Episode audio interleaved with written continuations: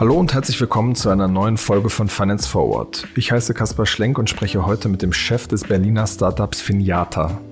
Jan Enno Einfeld hat vor zwei Jahren die Führung von Finiata übernommen und damals ein Chaos vorgefunden. Der schillernde Seriengründer Sebastian Diemer hatte das Factoring-Startup aufgebaut und knapp 30 Millionen Euro eingesammelt. Das schnelle Wachstum ließ sich allerdings nicht halten. Der ehemalige Comdirect-Manager Einfeld schwenkte um, setzte auf ein Kreditprodukt und verließ den deutschen Markt erstmal. Nun erhält das Startup von den alten Investoren noch einmal Geld, insgesamt 7 Millionen Euro. Doch die Finanzierungsrunde war holprig. Wie es nun weitergeht und warum eine Rückkehr auf den deutschen Markt denkbar ist, darüber habe ich mit Jan Enno Einfeld gesprochen.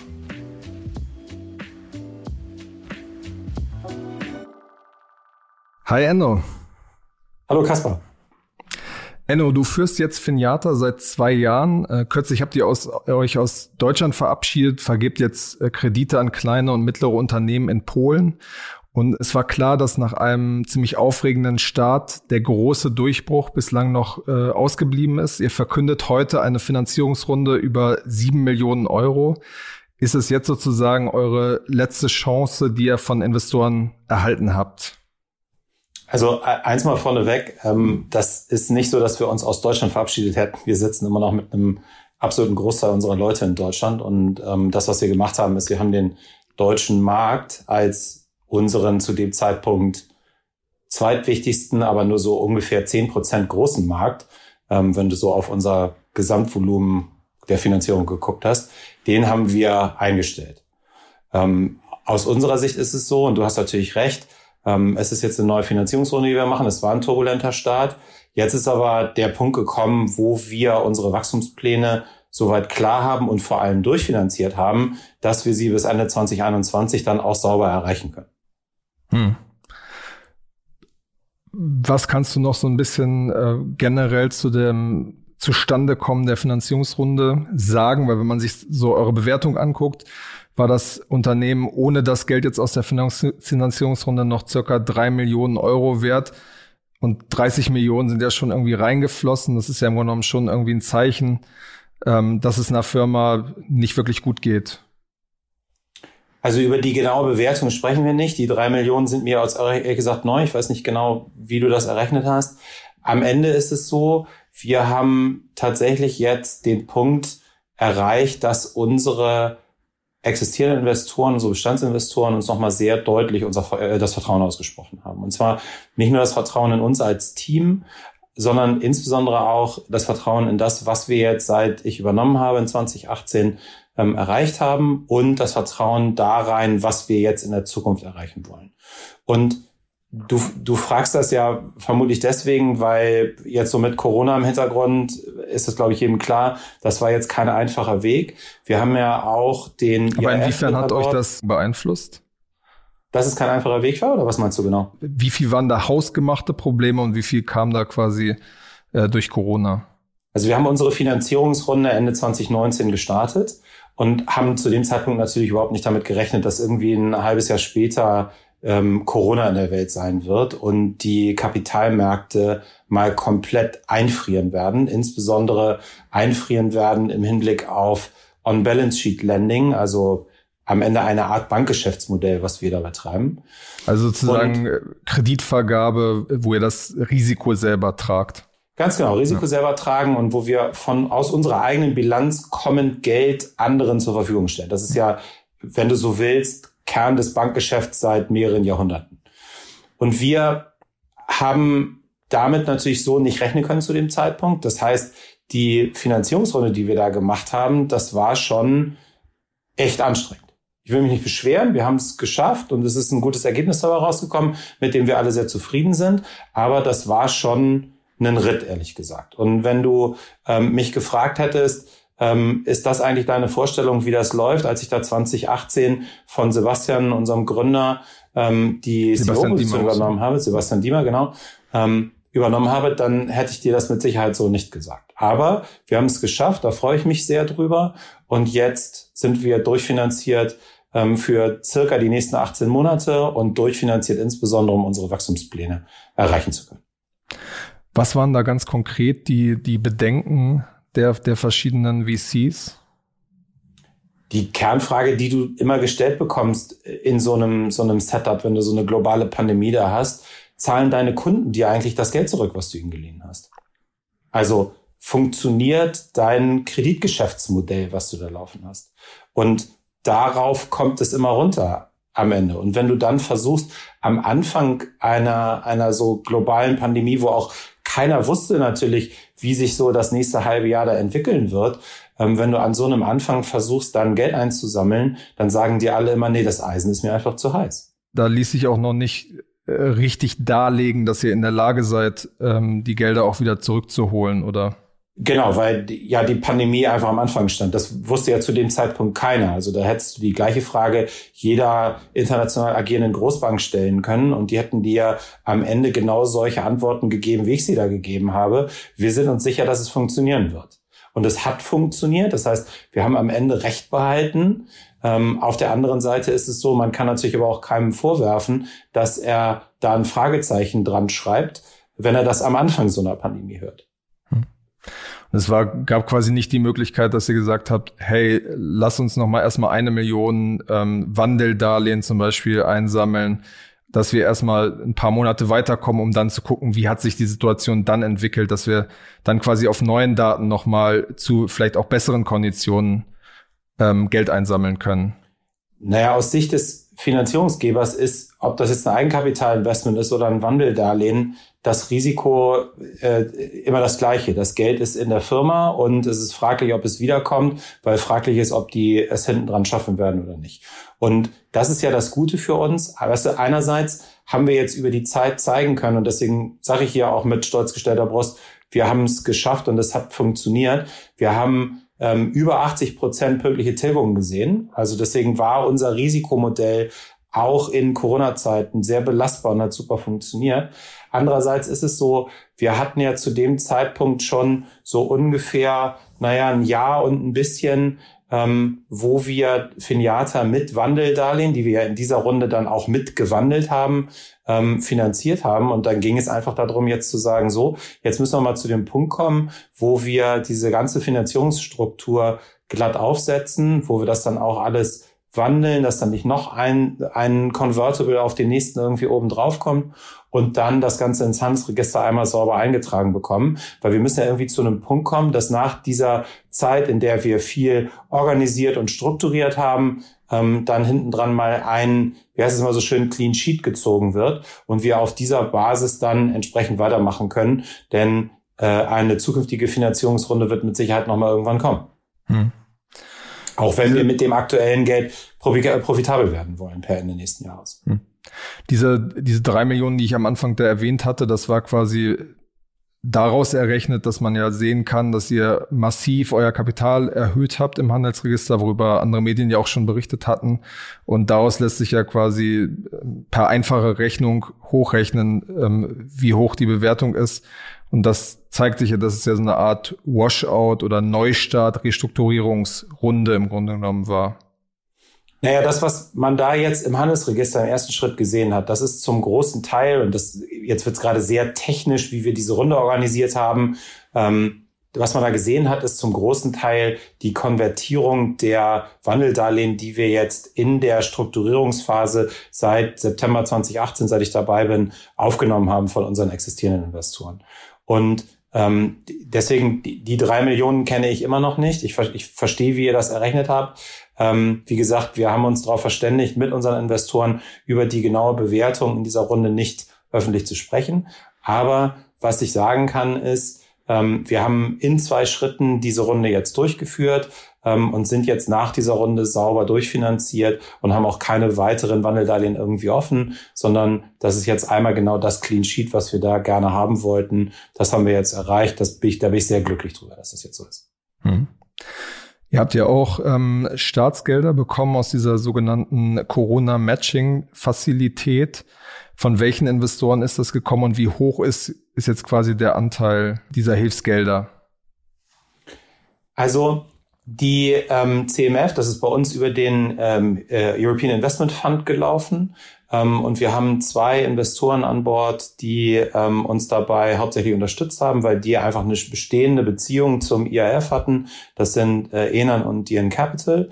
Ähm, und die CMF hat die Hälfte der Runde hier gemacht. Hm. Also sozusagen 3,5 Millionen. 3,5 Millionen, genau. Also der IIF mit dem CMF-Geld, muss man das ja, um das genau zu beschreiben, hat da die Hälfte der Runde gemacht insgesamt. Hm, okay. Dieses Finanzierungsinstrument war ja äh, da von der Politik gedacht, dass es äh, Startups hilft, die Probleme zum Beispiel in der Corona-Krise haben oder unter normalen Umständen jetzt keine Finanzierung bekommen. Inwiefern trifft das auf euch zu? Wie würdest du das argumentieren? Also es trifft auf uns voll zu. Dafür haben wir ja auch Brief und Siegel vom IAF bekommen, denn das ist ja genau die Frage, die die zugespitzt stellen. Ähm, ist das hier eigentlich gerade ein Thema, was mit Corona zusammenhängt? Und ja, na klar, das ist ein absolutes Thema, was mit Corona zusammenhängt. Wir haben eine Kapitalrunde gestartet, die dann äh, sozusagen von Corona in den Schwitzkasten genommen wurde und die sich immer weiter verzögerte und wo wir dann am Ende gesagt haben, wir sind nicht dazu in der Lage, diese Kapitalrunde auf dem ganz normalen privaten Venture Capital Markt jetzt so durchzuholen. Ähm, und deswegen haben wir gesagt, zusammen mit unseren Investoren, es macht Sinn, auf eben diese äh, Corona Matching Fazilität oder CMF zurückzugreifen und damit jetzt die Finanzierungsrunde so umzusetzen, dass wir unsere Wachstumsziele erreichen können, aber eben nicht darauf angewiesen sind, in dem sehr schwierigen Kapitalmarktumfeld privates Geld extern raisen zu müssen. Mhm. Kritiker von diesen ganzen Maßnahmen argumentieren ja, dass im Grunde genommen durch die Corona-Krise nur strukturelle, schon bestehende äh, Probleme zutage treten Warum bist du der Überzeugung, dass es quasi bei euch eigentlich ähm, ein funktionierendes Modell ist? Na, Finiata ist im Kerngeschäftsmodell profitabel bereits heute. Das heißt, wie das, definiert ihr das? Würde? Wie definiert ihr das dann genau? Das, was wir da in Polen machen, also das Geld, was wir verleihen und das Geschäft, was wir dort tun, ist als solches profitabel. Wo wir per heute noch nicht profitabel sind, und wie definieren wir das? Äh, Umsatz minus Kosten ergibt einen positiven Betrag. Ähm, wo wir heute noch nicht sind, ist, wir sind noch nicht sozusagen auf der Gesamtunternehmensebene profitabel. Also wir können mit der Profitabilität und ähm, mit der Profitabilität des Geschäfts, was wir da machen und der Größe des Geschäfts, per heute eben noch nicht alle Gehälter, alle Mieten, alle Software-Lizenzkosten oder was wir sonst so alles haben, vollständig bezahlen. Deswegen sind wir zwar operativ profitabel in dem Markt, in dem wir dort unterwegs sind, mit all dem, was dazu gehört. Wir sind aber mit den Overhead-Kosten, ähm, um jetzt hier irgendwie mal einen Controlling-Begriff zu benutzen, noch nicht vollständig profitabel. Hm.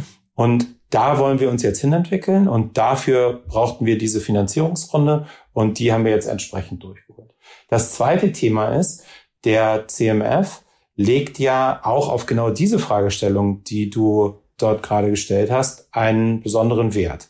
Da wird nämlich gesagt, per 31.12.2019 darf das Unternehmen, und da gibt es dann juristische Definitionen, was das jetzt im genauen Detail bedeutet, nicht in Schwierigkeiten sein. Und das waren wir nicht. Deswegen, unser Geschäftsmodell funktioniert gut. Wir haben einfach noch nicht die Größe erreicht, um vollständig profitabel zu sein.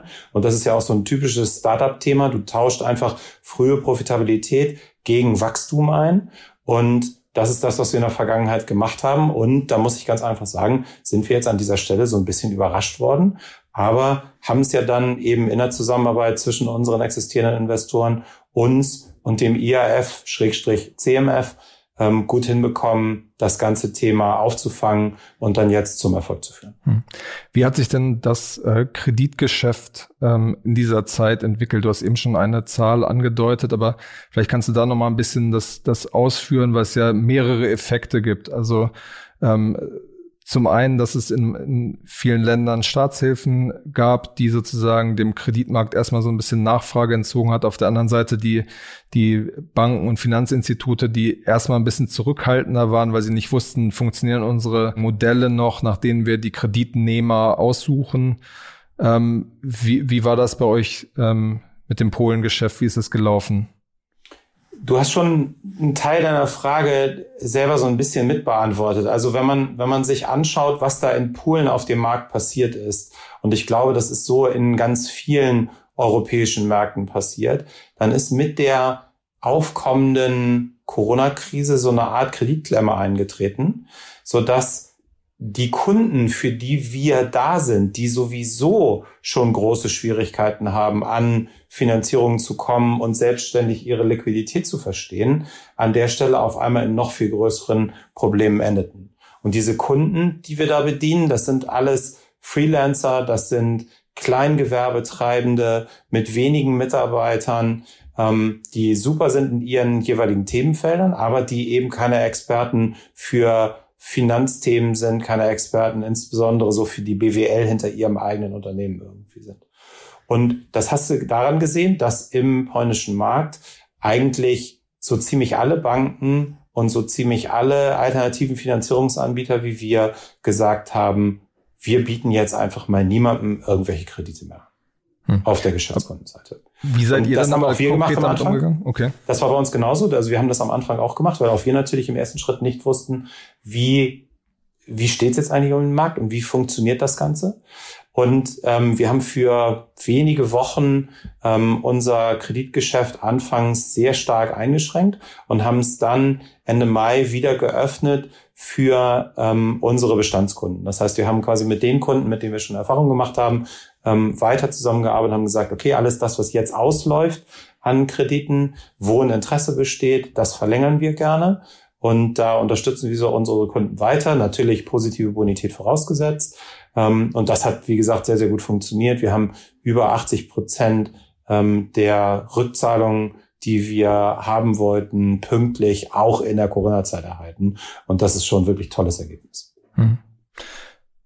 Über was für Volumina sprechen wir da? Ja, wir sprechen jetzt über unsere Kreditvolumina insgesamt nicht offen, aber ähm, ich kann darüber sprechen, was unsere Kunden so im Durchschnitt haben. Wir geben Kredite in der Größenordnung zwischen 500 und 25.000 Euro. Das sind ähm, immer entsprechend drei bis acht Prozent, je nachdem, was es für ein Risiko ist, des Jahresumsatzes des Unternehmens. Ähm, und ähm, in dem Bereich waren wir da auch unterwegs, also so ganz typische Größen, 10, 12, 15.000 Euro und dann eben immer in polnischen Slotty, weil wir auf dem polnischen Markt da mhm. hauptsächlich aktiv sind. Hab, habt ihr denn die, die Wachstumsschraube da jetzt schon wieder ein bisschen angedreht, dass ihr quasi jetzt genau. nicht nur Bestandskunden ähm, bedient, sondern jetzt auch wieder Marketing schaltet, um quasi das, das Wachstum wieder anzukurbeln? Richtig, genau. Also genau das haben wir getan. Wir haben dann mit unseren Bestandskunden erstmal zusammengearbeitet. Wir haben dann gesagt, okay, jetzt geht's dann auch entsprechend daraus weiter, haben erstmal mit wenigen ähm, Industrien oder Branchen angefangen, mit denen, äh, denen wieder Kredite anzubieten und sind dann nach und nach auf weitere Industrien ähm, rausgegangen und sind jetzt eigentlich wieder ganz normal voll offen. Und das jetzt auch durch den ähm, zweiten größeren Lockdown, der da jetzt gerade in Polen passiert. Ähm, wir sind voll in Betrieb, arbeiten ganz normal weiter. Natürlich in einem etwas anderen Setup, so wie ich jetzt auch. Wir sitzen alle zu Hause zum großen Teil, arbeiten viel von zu Hause, aber das funktioniert wirklich gut. Hm. Lass uns jetzt nochmal ein ganz bisschen zurückblicken. Ihr seid ja eigentlich ursprünglich mal in, in Deutschland mit einem Factoring-Produkt ähm, gestartet. Das hieß, dass ihr quasi Rechnungen für Freelancer und kleine und mittlere Unternehmen vorfinanziert und habt genau, euch von, genau, habt euch von diesem Markt verabschiedet, wie wir schon vorhin auch ange, angedeutet hatten und konzentriert euch auf den, den polnischen Markt mit einem Kreditprodukt. Warum hat dieses Produkt damals nicht so funktioniert, wie ihr euch das vorgestellt habt? Eigentlich kannst du ja sagen, wir haben uns zweimal von dem Markt schon verabschiedet. Ähm, Im Sinne von einmal, wir fokussieren uns im Moment auf Polen. Da ist der Grund eben, dass wir Deutschland im Moment nicht im Angebot haben. Ähm, da ist der Grund ganz klar. Wir sind ein kleines Unternehmen und wir müssen einfach Entscheidungen darüber treffen, wo wir unsere Ressourcen am besten investieren können. Und das ist einfach für uns im Moment Polen.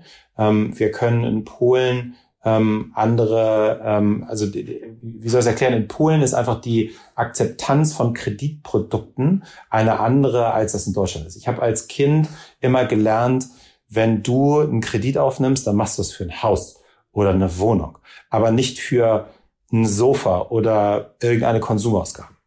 Und das ist, glaube ich, das widerspiegelt klar in gleich eins Stichprobe, aber das spiegelt, glaube ich, ganz gut wieder, wie so die allgemeine Wahrnehmung von Krediten in Deutschland ist. Und das ist in Polen einfach eine andere. Das heißt, die Nachfrage ist in Polen größer, die Vertriebskosten sind in Polen geringer und wir haben ähm, in Polen nochmal eine deutlich stärkere Durchdringung von elektronischen ähm, Zahlungsmedien, in, äh, als das in Deutschland der Fall ist, was uns einfach das Geschäft dort deutlich einfacher macht. Und deswegen haben wir gesagt, was macht wir, das quasi einfacher? Es ist günstiger, es ist äh, schneller an den, die Unternehmerin oder den Unternehmer zu bringen ähm, und es ist einfach eine deutlich höhere Akzeptanz da. Und das macht es uns einfacher, unser Produkt im Markt zu etablieren und zu entwickeln. Und wir, da kommen wir sicherlich nachher nochmal drauf, mit unserer ähm, neuen Strategie, mit den nächsten Schritten, die wir gerne machen wollen, haben wir ganz klar Deutschland für die Zukunft auch wieder mit im Auge, sowie andere nordwesteuropäische Länder auch. Die, der zweite Teil deiner Frage war ja so ein bisschen gerichtet auf, was ist eigentlich mit Factoring? Ihr macht da jetzt was anderes, genau. Das, was wir anbieten heute, ist eine Kreditlinie, funktioniert sehr ähnlich wie der Dispositionskredit, den du vielleicht auf deinem persönlichen Girokonto hast. Nur eben ohne das Girokonto. Durch Open Banking kann man unsere Kreditlinie mit jedem Girokonto im Markt verknüpfen. Und das ist für uns einfach ein Thema, wo wir nicht dogmatisch sind, sondern das ist einfach Form follows Function. Wir konzentrieren uns ganz radikal auf die Probleme, die unsere Kunden haben und wollen die mit ihnen zusammen lösen. Und da ist einfach bei rausgekommen, dass das Thema Factoring von vielen Unternehmern, also Kleinunternehmern, Freiberuflern, Selbstständigen einfach A nicht verstanden wird. Und dies verstanden haben, haben in der Sekunde ein großes Problem, wo sie keine Rechnungen produzieren, sondern wo sie zum Beispiel auf Kassenbons oder irgendwas unterwegs sind. Ähm, wie zum Beispiel Restaurants oder Bäckereien oder sonst irgendwie was. Die schreiben nicht so viele Rechnungen, die sie irgendwie vorfinanzieren lassen können. Und dann kommt dazu, wir machen ja unsere Kreditentscheidungen auf Basis eines technischen Modells, was äh, sogenannte Machine Learning Prinzipien anwendet. Und Copernicus heißt das System. Und Copernicus ist einfach über Zeit gelernt, dass die Rechnung als Datenpunkt um vorhersagen zu können, wird jemand eigentlich einen Kreditausfall wahrscheinlich produzieren oder nicht, vollkommen ins Hintertreffen geraten ist. Sondern wir stützen uns da auf ganz andere Datenpunkte jetzt, viel mehr davon. Und ähm, dementsprechend war die Rechnung dann für uns irgendwann entbehrlich und damit eben auch das Finanzierungsprodukt, was an die Rechnung gekoppelt ist, entbehrlich. Hm. Inwiefern könnt ihr dann sozusagen die Daten, die ihr gesammelt habt aus diesem andersartigen Finanzierungsprodukt du sagst schon, die Rechnung ist eigentlich gar nicht so ein guter Datenpunkt. Inwiefern könnt ihr davon überhaupt profitieren oder inwiefern musstet ihr, als ihr sozusagen dieses Kreditprodukt gestartet habt, wieder von, von Null anfangen?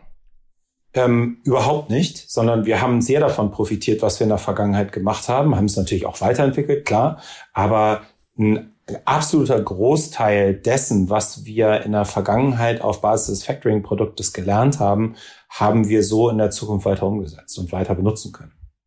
Zum Beispiel? Naja, die, das Factoring-Modell, was wir gemacht haben, war natürlich aus Kundensicht eine Vorfinanzierung einer Rechnung. In unseren Systemen intern haben wir aber immer noch eine Sache dazu gemacht. Wir haben immer berechnet für welches Kreditvolumen insgesamt, also sozusagen vorfinanzierbares Rechnungsvolumen von mehreren Rechnungen, wäre uns denn eigentlich ein Kunde gut, egal ob er so viele Rechnungen jetzt gerade schon auf den Tisch gelegt hat oder nicht. Und das ist ja am Ende sowas ähnliches wie eine Kreditlinie, über was wir da sprechen. Nur, dass wir eben nicht die Kreditlinie nach außen kommunizieren und zu dir sagen, Kaspar, du mit deinem Bauunternehmen, du darfst bis 10.000 Euro dir Geld von uns leihen, sondern wir haben eben die einzelne Rechnung, die du geschrieben hast für ein Gewerk, was du bei einem deiner Kunden abgeliefert hast, die haben wir dir dann vorfinanziert. Und wenn sie eben nur 1.000 Euro groß war, haben wir dir eben auch nur die 1.000 Euro vorfinanziert und nicht die 10.000, für die du theoretisch gut gewesen wärst. Und genau diese Logik haben wir in die Zukunft übernommen und nach vorne getragen und natürlich auch alle Technik und alle Entwicklungen, die dazugehören, auch das, was wir über Zeit gemacht haben, und das ist eben ein Teil der Weiterentwicklung gewesen, die wir stetig vornehmen, wir haben die Rechnung als einzelnen Datenpunkt dort ausgebaut. Hm, okay. Du hast es eben auch schon angedeutet, dass ihr sozusagen euer Geschäftsmodell nochmal ein bisschen erweitert, dass ihr eure Technik auch anderen Partnern ähm, anbieten möchtet äh, und sozusagen euch auch vorstellen könnt, nach Deutschland zurückzukommen mit diesem Produkt. Was meint ihr damit genau? Wie funktioniert das genau? Wir haben uns schon einmal weiterentwickelt während jetzt der Corona-Zeit. Wir haben im Frühjahr ein Produkt an den Markt gebracht, das wir Finiata Analytica nennen. Das ist vom Prinzip eine Teilkomponente ursprünglich mal gewesen unserer Kreditentscheidung, nämlich der Teil, wo wir gesagt haben, wie viel Liquidität wird ein Unternehmen eigentlich in der nahen Zukunft zur Verfügung stehen haben, um unseren Kredit zurückzuzahlen. Wir haben eine Cashflow-Vorhersage gemacht, wenn du so willst. Und diese Funktion stellen wir seit dem Frühjahr unseren Kunden zur Verfügung, so dass sie selber sehen können, wie wird sich eigentlich der Cashflow ihres eigenen Unternehmens auf ihren Girokonten in der Zukunft entwickeln.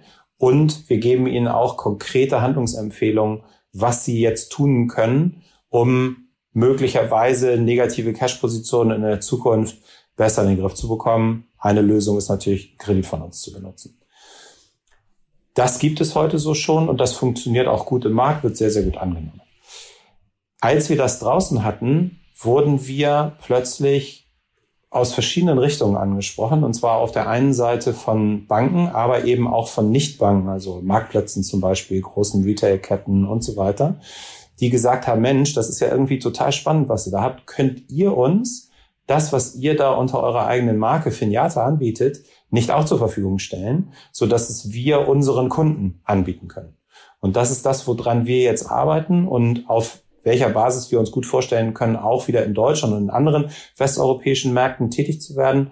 Das ist eben dieser White Labeling Ansatz, wenn du so willst, unsere Leistungen über existierende Spieler in deren Kundennetzwerken ähm, anzubringen. Und ob dann da hinten dran Finiata draufsteht oder nur der Name des Partners oder beide, das wird sich dann im jeweiligen Einzelfall zeigen müssen. Aber ihr habt ja sozusagen noch keinen bestehenden Partner, an dem man das sozusagen so ein bisschen durchspielen kann. Sagen wir es so, wir haben noch keinen Vertrag final unterschrieben. Okay.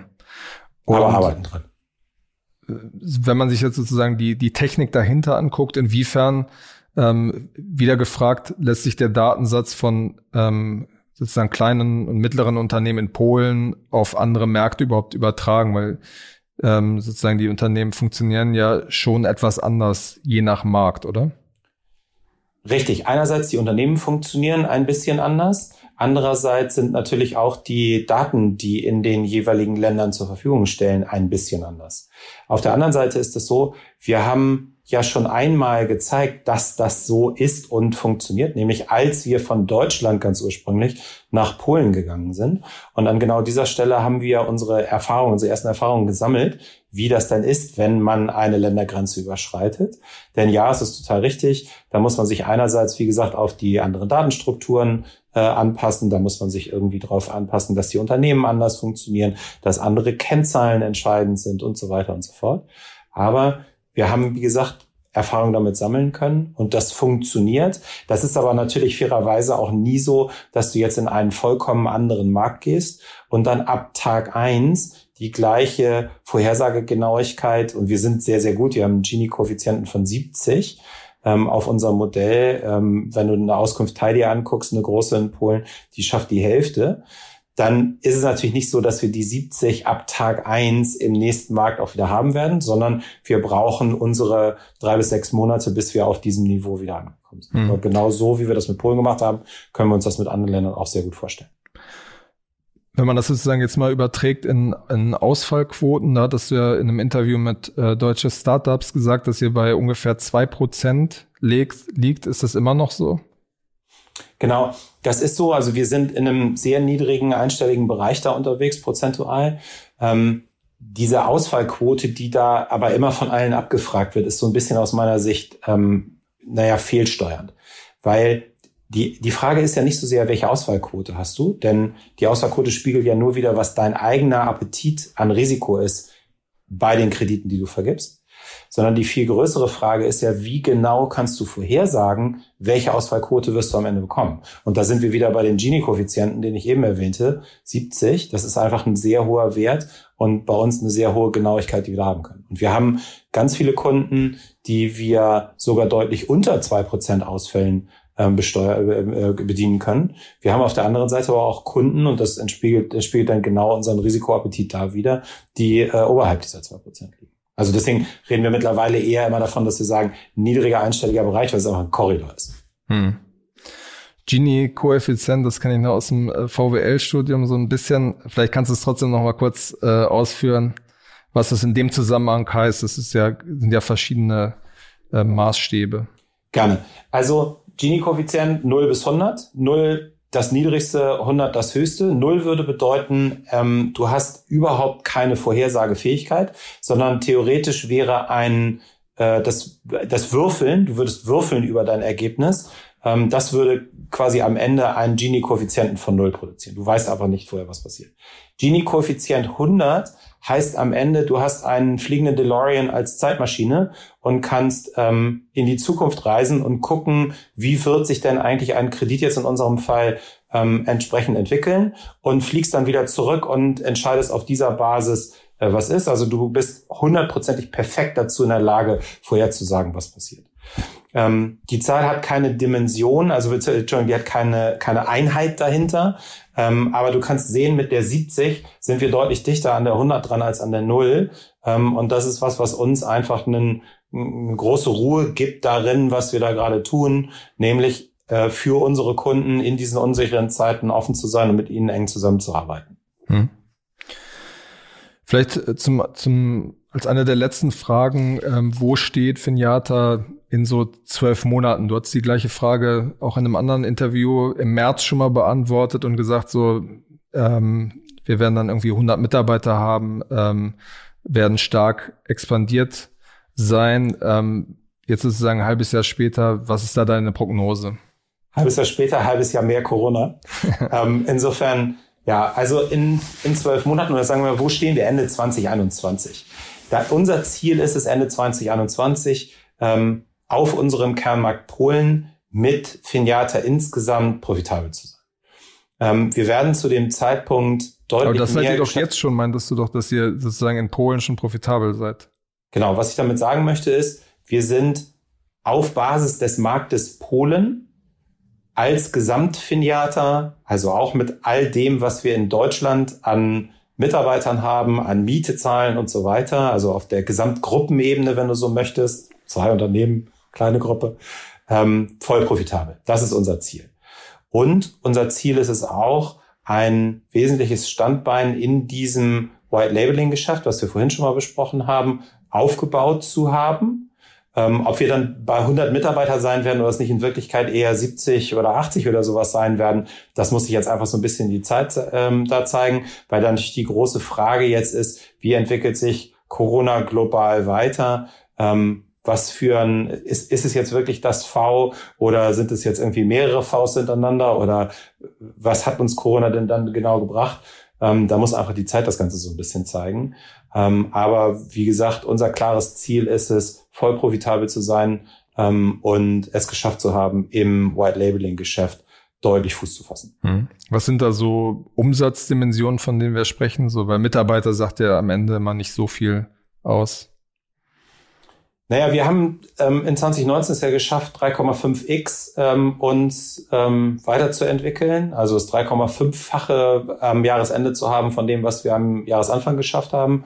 Ähm, das wäre natürlich eine schöne Zahl auch in die Richtung. Ähm, ja, was ist das in absoluten Werten? Das ist ja am Ende immer wenig aussagekräftig, wenn man Wachstumszahlen sagt. Ich, ich, muss, ich muss dir schon wieder die gleiche Antwort geben, die ich dir schon zweimal gegeben habe. Ähm, wir sprechen nicht über die genauen okay. Zahlen, die dahinter stehen. Aber ich glaube, ähm, und das ist, ist ja das, was am Ende deine Hörer, glaube ich, auch interessiert. Wir wollen wieder zu dem starken Wachstum, was wir vor Corona gesehen haben, zurückkehren. Da sind wir heute nicht sondern da, wie gesagt, müssen wir erst wieder hinkommen und genau da wollen wir wieder hinkommen und an in, und sozusagen parallel dazu entsprechend profitabel werden, so dass wir uns dann falls wieder sowas passieren sollte, wie Corona oder irgendein anderer externer Schock auftritt, es einfacher haben werden am Kapitalmarkt. Denn ich muss ganz ehrlich sagen, ähm, die Kapitalrunde, wir hatten das ja eingangs, war sehr herausfordernd für mich und ähm, auch für unser Team. Und ich möchte natürlich gerne jetzt das Möglichste dafür tun, dass wir es bei der nächsten Runde nicht wieder ähnlich herausfordernd haben, auch wenn irgendwas Externes dazwischen kommt.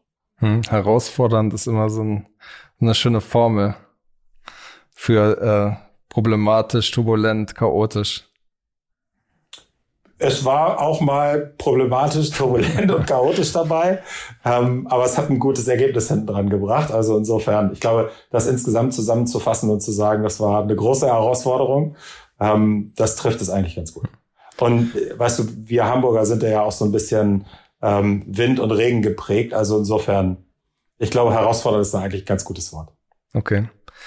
Als Abschlussfrage noch, ihr habt ja mit der Runde jetzt auch so ein bisschen ähm, einen Cut in der in eurer Geschichte, weil Sebastian Diemer, der das Ganze mal aufgesetzt hat, ähm, seine Anteile verkauft hat. Wie kam es dazu? Was ist da der Hintergrund? Naja, Sebastian hat sich ja 2018 im September, als ich dazugekommen bin und von ihm als CEO genommen habe, komplett eigentlich operativ ausgeklingt. Und ja, er hatte noch ein Boardseat bei uns und hat deswegen natürlich auch immer mitverfolgt, was wir da tun und war auch für mich immer ansprechbar in der Vergangenheit. Aber operativ ist Sebastian seit 2018 vollständig raus und hat sich dann ja mit äh, anfangs Pharmaco und jetzt heißt es, glaube ich, Agraflora, wenn ich es richtig weiß, ähm, auf ein vollkommen anderes Themenfeld konzentriert. Und in dieser Finanzierungsrunde, das ist ein Thema, was schon immer mit ihm verabredet war, in dieser Finanzierungsrunde hat er jetzt durch den Verkauf seiner Anteile ähm, eigentlich genau das auch auf Gesellschafterebene konsequent und folgerichtig umgesetzt.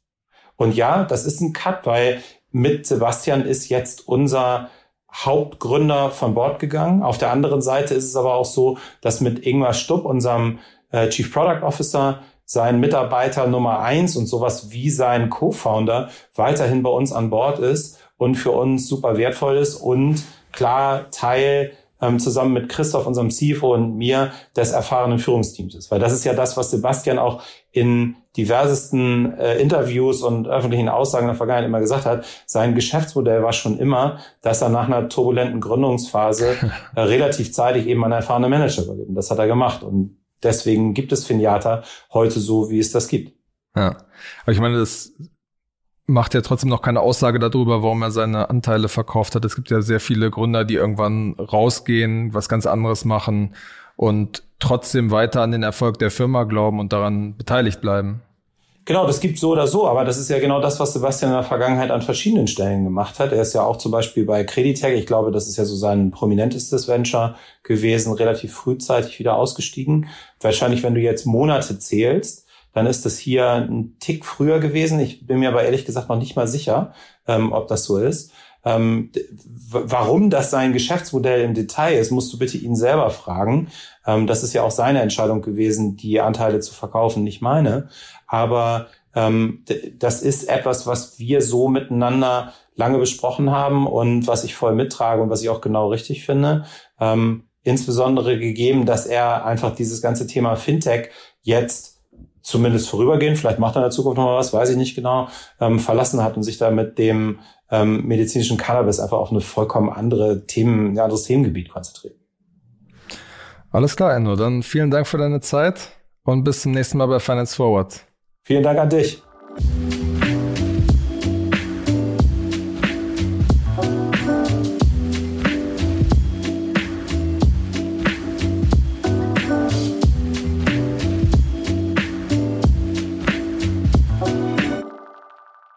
Dieser Podcast wird produziert von Podstars bei OMR.